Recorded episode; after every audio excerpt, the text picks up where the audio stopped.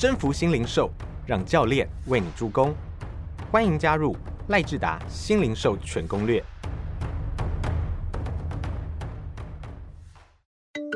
新零售全攻略，让我为您助攻跨越。你好，我是赖志达。在这个系列音频的第一集，我要为你助攻的主题是产品与产业的生命周期。产品与产业的生命周期分成四个时期：出生期、成长期、成熟期和衰退期。为什么要和你谈这个主题呢？其实，在我过往的产业经验里面，发现其实不同的时期都会面对不同的困难和麻烦。如果这时候的你能够找到相对的机会点，猪站在风口上都会飞。相对的，你在经营的状态中就会比竞争者更提早跨入一步。多年我在山西产业零售的经验里面，看到很多零售业的变化。在出生期里面，怎么去看到别人还没看到的东西？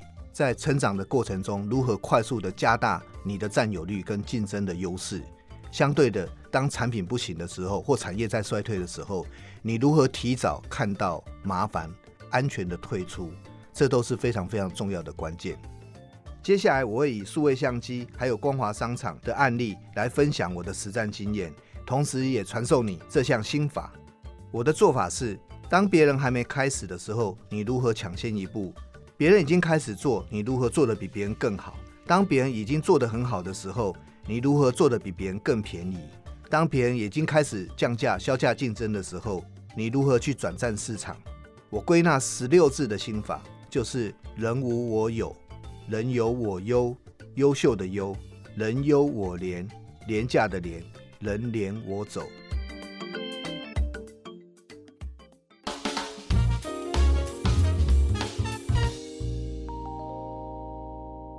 第一个案例是数位相机。多年前呢，当我看到这个产品的时候，其实这时候数位相机非常非常的昂贵，而且它话术非常非常的低，其实没有办法符合消费者的期待。可是你会发现到很多消费者在拍照过程中最痛苦的是什么？痛苦的是当你把底片拿去冲洗的时候，冲洗完才发现其实你拍的并不好，或者是你底片没有装好。当数位相机开始上市的时候，事实上它解决了很多消费者这个痛点。它可以即拍即试，它可以了解到拍摄的状况。这时候你再也不用担心回到家里面你的照片不见或者拍不好的问题，你可以尽量的拍。所以在出生期里面，我看到了数位相机将解决未来人们所有拍照时的痛点。这时候良性的做法是，当我们的竞争对手隔壁的店家还没贩售数位相机的时候，我们就快速的引进。而且在玻璃柜入口处，尽量让消费者看到良心有这样子的产品。这时候就做到人无我有。当科技的发展越加迅速，你可以看到相机的成本越来越低，相机拍照的技术以及多功也越来越强。这时候品牌也越来越多，这时候成长动能非常非常的快。很多消费者已经看到数位相机的需求。我曾经在一个电脑展的过程中。我只是把相机拿起来跟大家吆喝一声，同时台下就有十几个消费者告诉我说我要一台。那时候的消费的力道是非常非常的强，需求远远大于供给。这时候我在想如何快速的增加我的市占。在成长期的阶段，良心的做法是快速的展店，甚至成立所谓的相机专卖店，并参加所有大大小小的电脑展。让我相机的销售跟人员的专业能够比别人做得更好，这时候就是做到人有我优。当相机卖的人越来越多，相机的品相越来越多，这时候你会看到大卖场的进驻、连锁店的进驻，甚至本来不是卖相机的都来卖相机了。相机的价格也低到一台只剩下两三千块的时候，我看到产业蓬勃发展，造成了什么利润越来越薄。你的库存管理也越来越难，你在消费者跟竞争者之间，你没有办法找到自己的差异化。在成熟期的阶段，这时候良心的做法是如何加强自己的库存管理，并把商品的周转率做到最佳，尽量降低商品的损耗，在所有的管理成本能够做到比别人更加的低廉。这时候就是做到所谓的人优我廉。随着时代的转变，当手机的相机功能越来越强。当它的话术越来越高，当它拍摄的方式越来越简便的时候，你会发现到，其实相机已经被所谓的手机破坏式的创新而改变。这时候很多消费者已经不再买相机了，相机的销量急剧的下滑。这时候良心的做法是决定不要再去贩售这样子的商品，放弃了当时将近四亿的营业额。相对的，在衰退期，这时候我们做到的是人连我走。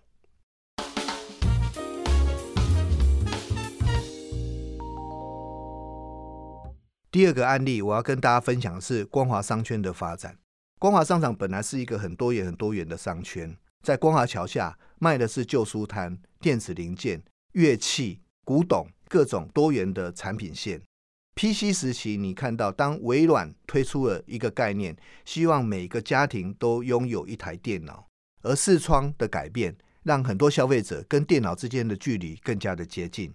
这时候，我看到了接下去的电脑。将蓬勃的发展，而带动了整个电脑相关的周边，包含键盘、滑鼠、印表机。这时候良心的做法是快速的转变，引进大量的电脑以及周边的销售，做到人无我有。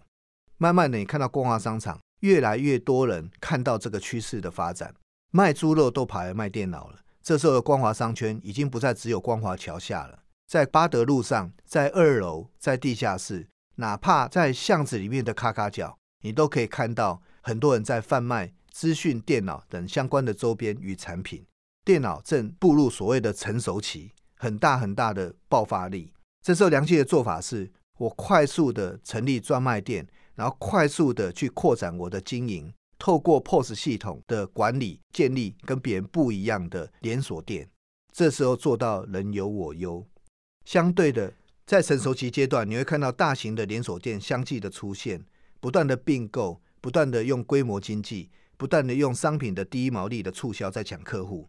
坦白讲，这时候的经营已经非常非常的辛苦。这时候良心的做法是做好金石管理，把我的成本降到最低，利润如何最大化，费用极小化，做到人优我廉。相对在衰退期的时候，大约两千年，我看到了学生逐步的降低。学生背着书包在店里面绕来绕去、撞来撞去的现象已经不复存在。这时我在思考，到底学生去哪里？坦白讲，我那时候想到的是，学生慢慢已经开始用手指买东西，而不再用脚来买东西。我看到了未来趋势的变化，线上跟线下一定会步入所谓的反转。这时候良性的做法是不断的聚焦整合，而且比别人更早一步跨入所谓的线上的经营。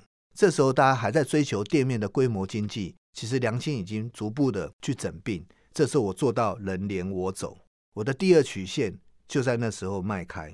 所以，我要给你的建议是，你要去注意相关周期之间的变化。那当产业的好处是，产业是可以移转的，不像人生老病死终究会结束。产业你或许可以提早看到下一个趋势的变化，不断的找到你的核心竞争力跟下一个变化的机会。后续呢，我还会再传授第二曲线的实战经验。听完了今天的案例，我来总结一下今天的助攻内容。产品跟产业分成四个重要时期：出生期、成长期、成熟期和衰退期。在出生期，别人还没发现你如何快速的切入，尽量做到人无我有。相对在成长期的时候，当大家都已经切入了。你如何做的比别人更好，把你的市占扩大，做到人有我优。在成熟期的时候，当大家慢慢到位了，而且越做越好，你如何做的比别人更加的低廉，做到人优我廉。相对在衰退期的时候，慢慢的没有未来的机会，你如何能够安全的离开，降低自己的损害，做到人廉我走。以上就是我今天的助攻内容。接下来的四集，我会进一步的说明。从哪一个角度可以观察出你的产品跟产业现在正在哪一个时期和状态？另外，在每个时期转变的时候，又会出现什么样的风险和机会？我会透过案例说明，传授你更多的心法，以及分享我的实战经验。下一集，让我继续为您助攻，征服新零售。想听更多商业知识，欢迎下载商周 Plus App，商周官网也可以收听。或者是点资讯栏的连结，还要记得订阅商周霸 Podcast，才不会错过每一集的节目哦。